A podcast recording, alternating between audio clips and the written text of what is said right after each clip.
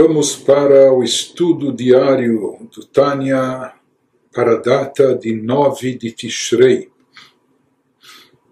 Estamos no meio da carta sagrada de número 20. Nos diz agora o Alter Ebe que a partir daquilo que nós estudamos até agora sobre o processamento da energia divina nas sefirot superiores, especificamente como nós vimos na, no estudo anterior, a atuação da sefirá de Malchut, o que é produzido e realizado pela última sefirá, que é justamente nela que se reflete o primeiro e mais elevado poder de Keter, o poder criador divino, etc. Então ele nos diz, e aqui nessa parte da, da carta, ele vai nos trazer algo relacionado, porque até agora a maior parte dessa carta, quase na sua totalidade, ela versa sobre temas é, um pouco filosóficos e muito esotéricos, místicos, profundos, elevados, linguagem da Kabbalah, etc., coisas muito, muito místicas. Mas aqui também nós vamos ter um aspecto místico das ideias, mas com uma aplicação prática, uma, uma conclusão importante até no aspecto prático nosso, na nossa espiritualidade. Nos diz o Alter o baseio vá, a partir do que foi explicado até aqui, nós poderemos entender Heyot a mitzvot bemalchut, Hei shel shemavaye, ve'atorah bezo, Vov shel shemavaye. Poderemos entender aquilo que consta na Kabbalah, que a Kabbalah nos descreve o posicionamento espiritual de cada instrumento espiritual, por assim dizer, ou chamar, dentro do tetragrama, como eles estão simbolizados nas letras sagradas do nome de Deus, o nome inefável, o nome de quatro letras, Yud Kei Vav Kei. Lá na Kabbalah se explica que as mitzvot estão associadas com a Sefirah de Malchut. É sabido também que essas quatro letras elas estão relacionadas com as dez Sefirot. E, as, e lá, portanto, se explica que as mitzvot estão, os preceitos estão associados com Malchut, com a Sefirah de Malchut, que está insinuada, associada com a letra rei final, porque aparece a letra rei duas vezes no tetragrama, aqui se refere a segunda vez a letra rei final do Shemavaye, do nome de Deus, enquanto que a Torá está associada com as seis Sefirot de cunho emocional acima de Malchut, Chesed Gburat Tiferet Netzach Hod Yesod, que isso é chamado de Zozer Anpin, pequeno semblante, enfim. Que isso está relacionado com a letra Vav, a penúltima letra do tetragrama. Vav Shel Shemabaye. E nós sabemos que aqui não é só uma ordem de aparição, mas também é uma ordem que indica, de certa forma, também uma hierarquia espiritual indicando aquilo que é mais elevado. Portanto, o que está indicado na letra Vav, que é a penúltima letra, a Torá, enquanto que na letra Rei final estão indicadas as mitzvot. Portanto, a partir dessa colocação, o que aparenta, o que é mais elevado? Aquilo que está na letra Vav, aquilo que está indicado na letra Vav, penúltima letra, que é a Torá, enquanto que as mitzvot estão ligadas, associadas apenas com a última letra, rei final. Então, daqui, aparentemente, isso nos leva a crer, a entender que a Torá se encontra espiritualmente falando num nível mais elevado que as mitzvot.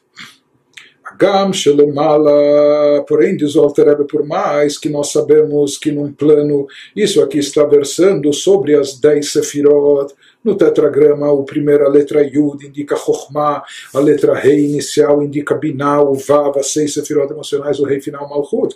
Mas existe aquilo que transcende as dez sefirot, aquilo que está.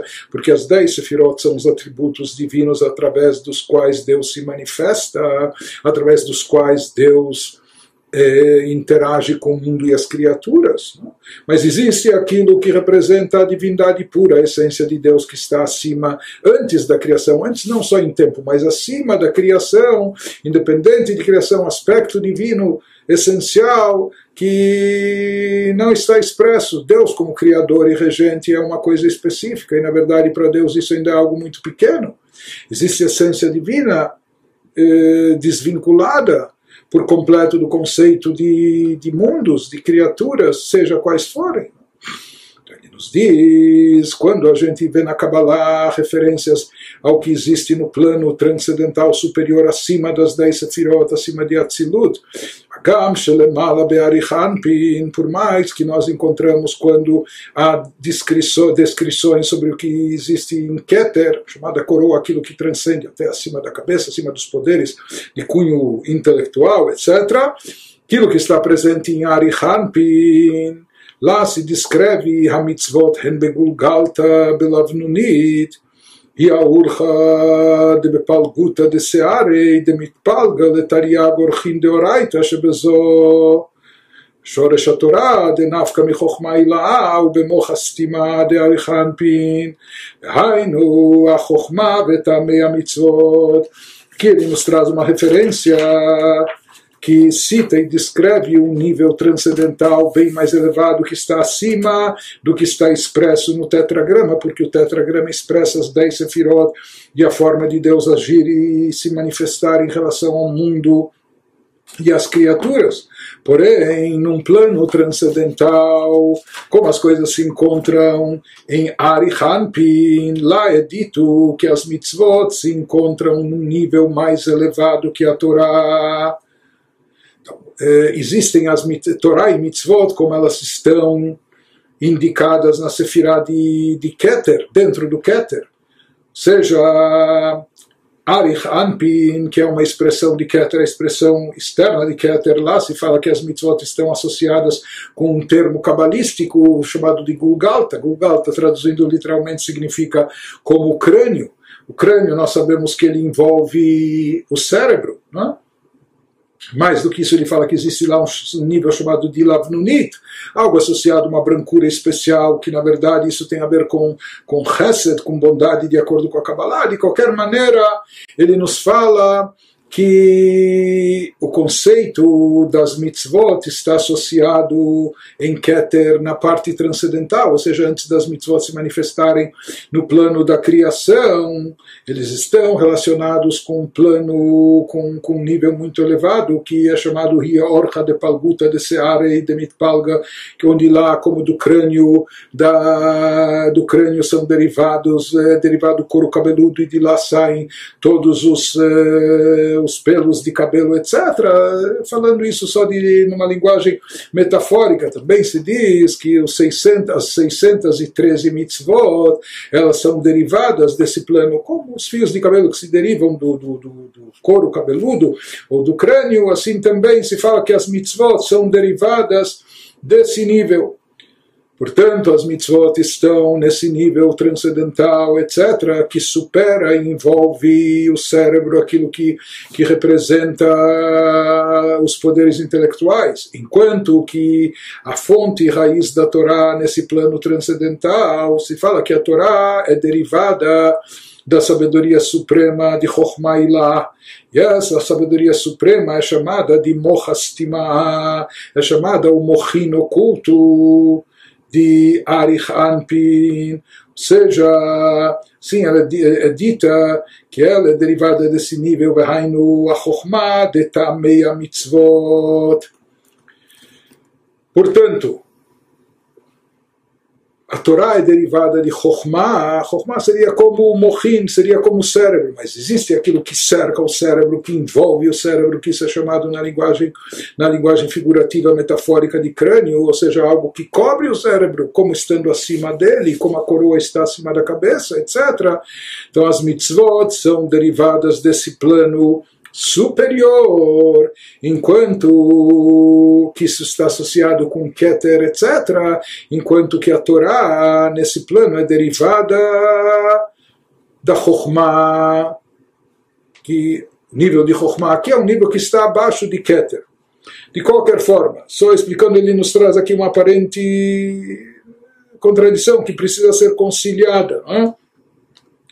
Que por um lado nós encontramos naquela situação nós vimos que as mitzvot estão associadas com Malchut, rei final do nome de Deus, enquanto a Torá com Zeranpin, então parece que a Torá está num plano mais elevado do que as mitzvot. Porém, quando a gente se remete à fonte e origem de tudo, inicial, antes até do nome Havai, antes do tetragrama, antes do desencadeamento de energia para o mundo, lá em relação na fonte, na origem, em relação a Sefirah, em relação a Keter, lá explicado de forma inversa, o contrário porque se fala que no próprio Keter existem dois aspectos, existe Keter em si, existe as dez Sefirot conforme contidas em Keter.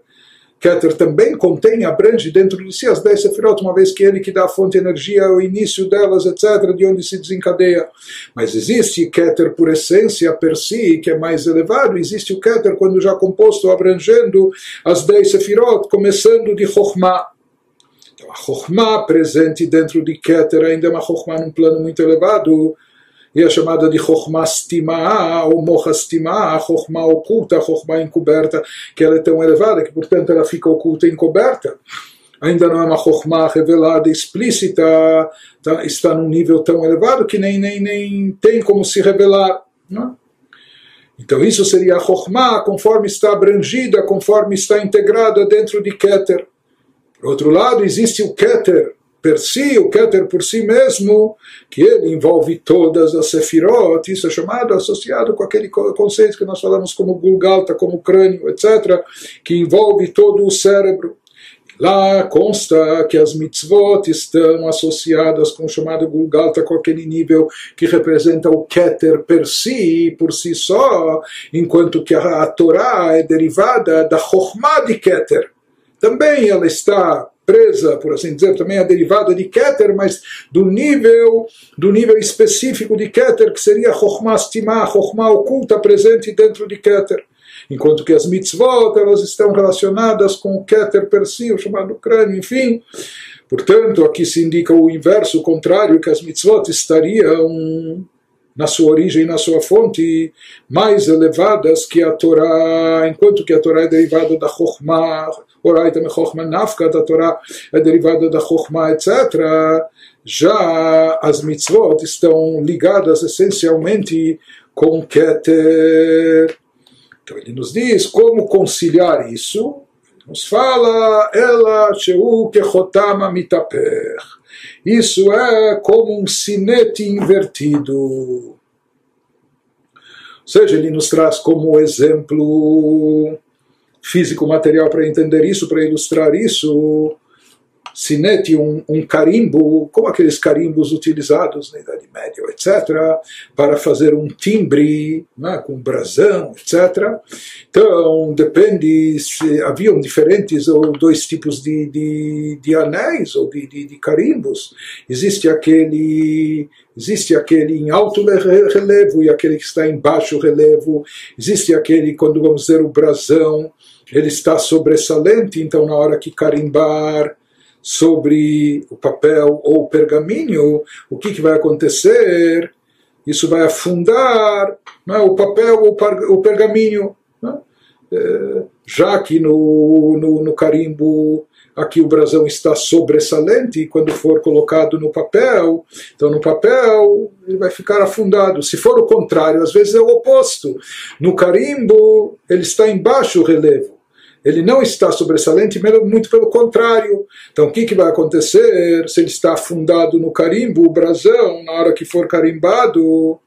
Então, no papel e no pergaminho, que, que, que efeito ele vai produzir? Que no, no pergaminho, o brasão, né, a imagem fique saltando, saltando para fora como em alto relevo.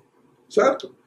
Esse é o exemplo que ele nos traz para ilustrar o que ele quer nos dizer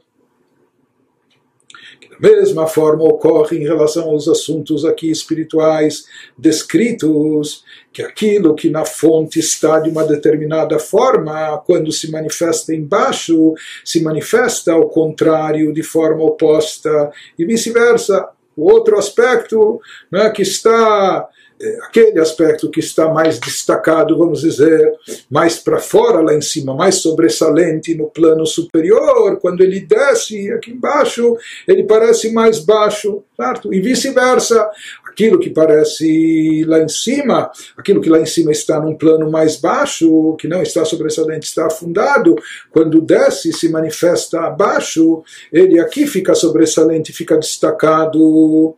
Isso que ele nos explica, isso que nós falamos que no nível abaixo, nos níveis mais inferiores, ou seja, no, no plano, no plano do universo e não no plano transcendental. Que aqui nesse plano Malchut expressa o que? Nessa, nela se revela o poder infinito da criação, que somente Deus tem possui esse poder. Mesmo se aplica aqui em relação ao nosso assunto, as mitzvot, elas expressam a vontade própria de Deus, são expressão pura da vontade divina, e onde elas se manifestam?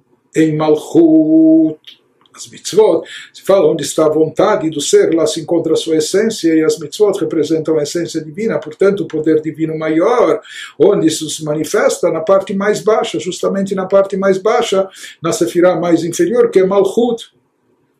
Para que elas sejam, porque Malchut tem a ver com reinado soberania, como as mitzvot amelach, as ordens do rei, os, os decretos reais, os preceitos reais.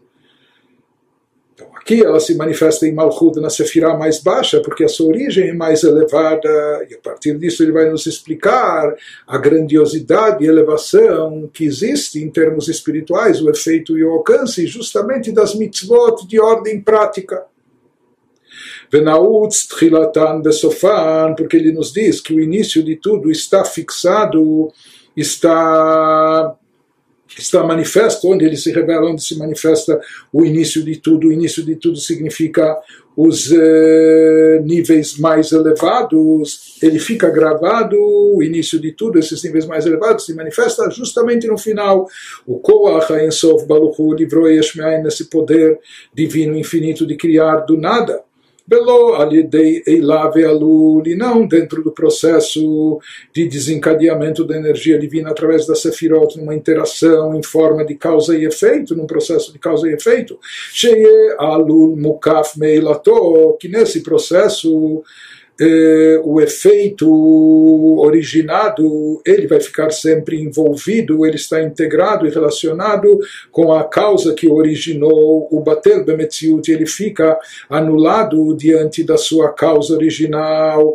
Mas aqui, quando nós tratamos de criação ex nihilo, é diferente. Raki é a yesh davar nifrad melokut, que esse era o objetivo divino, que surgissem criaturas apartadas, distintas, separadas da divindade, que se sentem até autônomas, independentes. Isso ocorre quando elas foram criadas do nada, sem perceber e sentir o vínculo com a sua uh, origem inicial. Ou seja, que haja aqui que surja esse yesh esse algo da Barnifrad Melokut como algo distinto da divindade.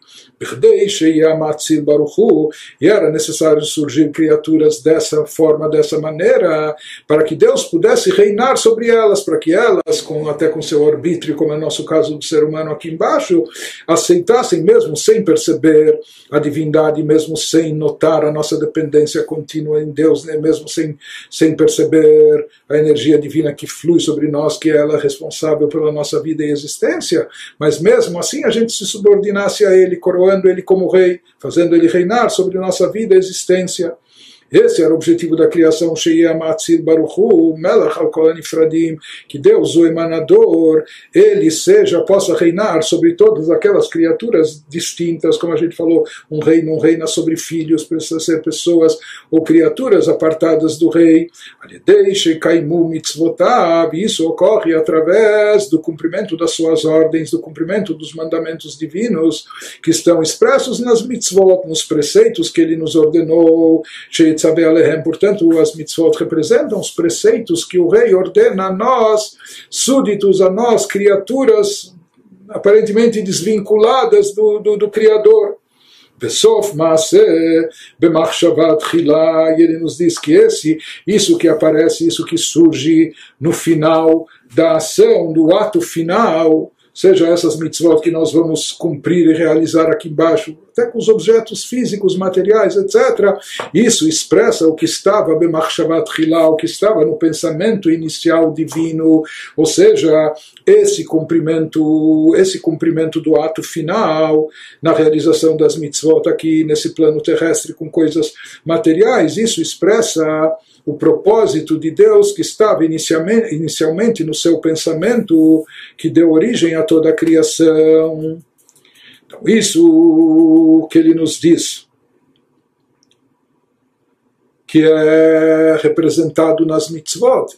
Então, o que, que ocorre? As mitzvot, nós falamos na fonte, na origem, elas se encontram no, no, plano mais elevado. E justamente por isso, quando elas descem, elas descem de forma invertida chegando a atingir até o plano mais baixo. Só que é justamente nesse plano mais baixo, Malchut de Atzilut, onde se revela e se manifesta o reinado divino, onde se revela a atuação de Deus como rei, como soberano, é aquilo que cria eh, do nada e faz surgir as almas, as criaturas independentes, que elas vão coroar a Deus como soberano do universo e realizar o propósito da criação. Daqui nós vemos a grande importância das mitzvot de ordem prática. Porque num primeiro momento a gente poderia pensar, comparando as mitzvot com a Torá, a Torá, afinal de contas, é um estudo, é um estudo profundo, algo intelectual, algo que mexe com as nossas faculdades mais elevadas, que são as faculdades intelectuais presentes apenas no ser humano. Então a gente poderia pensar, imaginar que talvez o maior vínculo e ligação com Deus a gente obtivesse e conseguisse, através do estudo, através do conhecimento da Torá, e portanto a gente poderia imaginar que estudo da Torá se sobressai em termos de, de, de ferramenta espiritual, por assim chamar, é algo que pode levar a alma, mais do que simples mitzvot que às vezes são feitas manuseando coisas físicas, a lã do tzitzit, o couro do tefilino, da mezuzá e assim por diante, que às vezes a pessoa faz de forma motora mecânica, sem tanto sentimento, devoção, são coisas práticas, funcionais. Mas poderíamos pensar então que o estudo é algo mais elevado, e aqui ele vem e nos diz que não, justamente onde se expressa o pensamento inicial divino que despertou o propósito da criação, nos atos práticos que estão no plano mais baixo, isso é mais elevado do que a própria Torá seja aquilo que está. Porque na fonte, na raiz, de fato, aquilo que expressa a vontade divina, na sua fonte e origem, isso é mais elevado do que a Torá, que é chamada da sabedoria divina, e aqui a vontade representa mais a essência de Deus, mais do que a própria sabedoria qualquer maneira, isso que ele nos fala, por isso consta no Talmud Yerushalmi, Belek Lele Rabi Shimon, Shemafsik Lelulav, Rabi Shimon que era uma pessoa que se dedicava, o autor do Zohar, que é uma pessoa que se dedicava integralmente à Torá de forma incessante, ininterrupta, pessoas que hoje nós não temos pessoas nesse nível, é? que se dedicam sem parar a estudar a Torá, não interrompem para coisa alguma. Mas, se fala, Rabbi Shimon Bar tem uma opinião lá, que alguém que estuda a Torá ininterruptamente, ele estaria dispensado, eventualmente, até da leitura do Shema, a leitura do Shema, uma mitzvah da Torá, de manhã e de noite, proclamar a unidade de Deus, mas como ele nos dizendo, se entende aqui da, da visão, da opinião de Rabbi Shimon Bar Yochai, que alguém que está ocupado com o estudo da Torá, ele já está unificando Deus nesse mundo, ele não precisa parar, interromper, para dizer o Shema, para declarar a unidade de Deus, etc., porque o efeito espiritual do seu estudo da Torá já é algo semelhante. Porém, lá o Talmud Yerushalmi pergunta, será que então se imagina, será que, né, de acordo com Rabbi Shimon Bar Yochai, por exemplo, se é a festa de Sukkot, ele está estudando o Torá, na festa de Sukkot nós temos a mitzvah de tomar o lulav, as quatro espécies de plantas e, e sacudi-las e etc. Então, será que Rabbi Shimon ele não concorda com, com, essa, com esse conceito de que a pessoa tem que eh, interromper o seu estudo para cumprir a mitzvah prática, por mais que ele está em estudos muito elevados e concentrado, e aqui se trata de chacoalhar umas plantas. Mas ele nos diz que Rabbi Shimon Bar Yochai ele, na verdade, ele sustenta que mesmo uma pessoa que está em imersão total na Torá. Portanto, ele poderia imaginar até que ele está, ele, ele sustenta que ele estaria até dispensado da leitura do Shema. Porém, ele, ele também concorda, para ele também é óbvio e evidente que para cumprir uma mitzvah de ordem prática, porque o Shema é algo que nós declaramos verbalmente, o Shema envolve mais uma concentração no nosso pensamento ou uma devoção no nosso sentimento. Mas nisso ele poderia imaginar que aquele que está estudando o Torá fosse dispensado, estivesse isento. Porém, para o cumprimento de uma mitzvah de ordem prática, como o lulav, o etrog, etc., para isso, mesmo Rabbi Shimon Bar Yochai, ele sustenta que ele tem que interromper o seu estudo da Torá, por mais elevado e profundo que seja, para cumprir essa mitzvah se fala que isso é tão importante, e בכל הלומד שלא לעשות, נוח לו שנתהפכה שליעתו על פניו וכולי, até o ponto que lá na sequência do Yerushalmi, do Talmud Yerushalmi, nós encontramos um dito que fala que quem quer que estude, se ele estiver estudando o Torá, mas não com o intuito, com o objetivo de praticar, ele está estudando só como algo teórico, mas não para praticar. A expressão que o Talmud usa seria melhor para ele que sua placenta houvesse se revirado na hora do parto, antes do nascimento, e ele nem sequer tivesse nascido. Era melhor ele nem ter nascido. Se ele está estudando só de forma teórica e não para implementar na prática, era melhor ele não ter nascido. Daqui nós vemos que o principal, no final das contas, não é o estudo, e sim a aplicação prática do estudo, a implementação do que foi estudado, o cumprimento prático das mitzvot. Então, aqui também fica enfatizada a importância maior do cumprimento prático das mitzvot. E aqui o Alter Rebbe nos explica o significado dessa frase, dessa expressão que os nossos sábios disseram no Talmud, que eles falam que seria melhor que a sua placenta tivesse se revirado. E ele nem por que, de onde, por, por que, que os sábios não dizem era, seria melhor que ele nem tivesse nascido? Por que, que eles usam essa expressão? Nos explica o Alter Rebbe que a Shalia notzrat chila me'atipa vehi levada haita ikaravlad ad arbaim yom Sheitchila Tzurat Avlad, ele nos diz, pois a placenta foi formada pela primeira gota seminal e até o quadragésimo dia da gestação, quando, quando apenas então o embrião começa a adquirir forma, o que existia no útero materno, ela, tudo aquilo, toda aquela toda aquela origem do ser constituía em que só ela, constituía a substância essencial do embrião, havia somente a placenta. Né? Isso era a substância essencial. Só depois dos 40 dias, dentro dessa placenta, começa a surgir alguma coisa que disso vai aparecer o corpinho do feto, etc. Então ele nos diz, por que, que é essa metáfora, Bekacha mitzvot, mas no final das contas ele diz, quando a criança nasce, então é dispensada a placenta e o que surge, aquilo que é o interior, o principal, é o feto, é a vida do, do bebê. Sim, também ele nos fala, Pekacha mitzvot, dentro, dentro da espiritualidade se fala o que, que é o principal, o que, que é o feto, são as mitzvot. E na verdade, a placenta representa o quê? O estudo que vai levar às mitzvot, mas isso seria apenas a parte externa e superficial, mas que o objetivo é aquilo que se encontra dentro dela, que é o corpinho do bebê. Assim também ele nos fala, Bekacha mitzvot, os preceitos se constituem no Ikar, Ikar, a Torá Beshorsha, o principal e na fonte raiz da Torá, ou seja, que a Torá vem nos dizer e nos explicar o que seriam as mitzvot, Agam a mitzvot, a mitzvah é gufanit, mesmo que o cumprimento da Torá, desculpe, o cumprimento da mitzvah é algo corpóreo, algo físico, no mundo material, enquanto que a Torá, e Chokhmah, a Torá é uma teoria intelectual profunda, elevada, mas no final ele nos diz,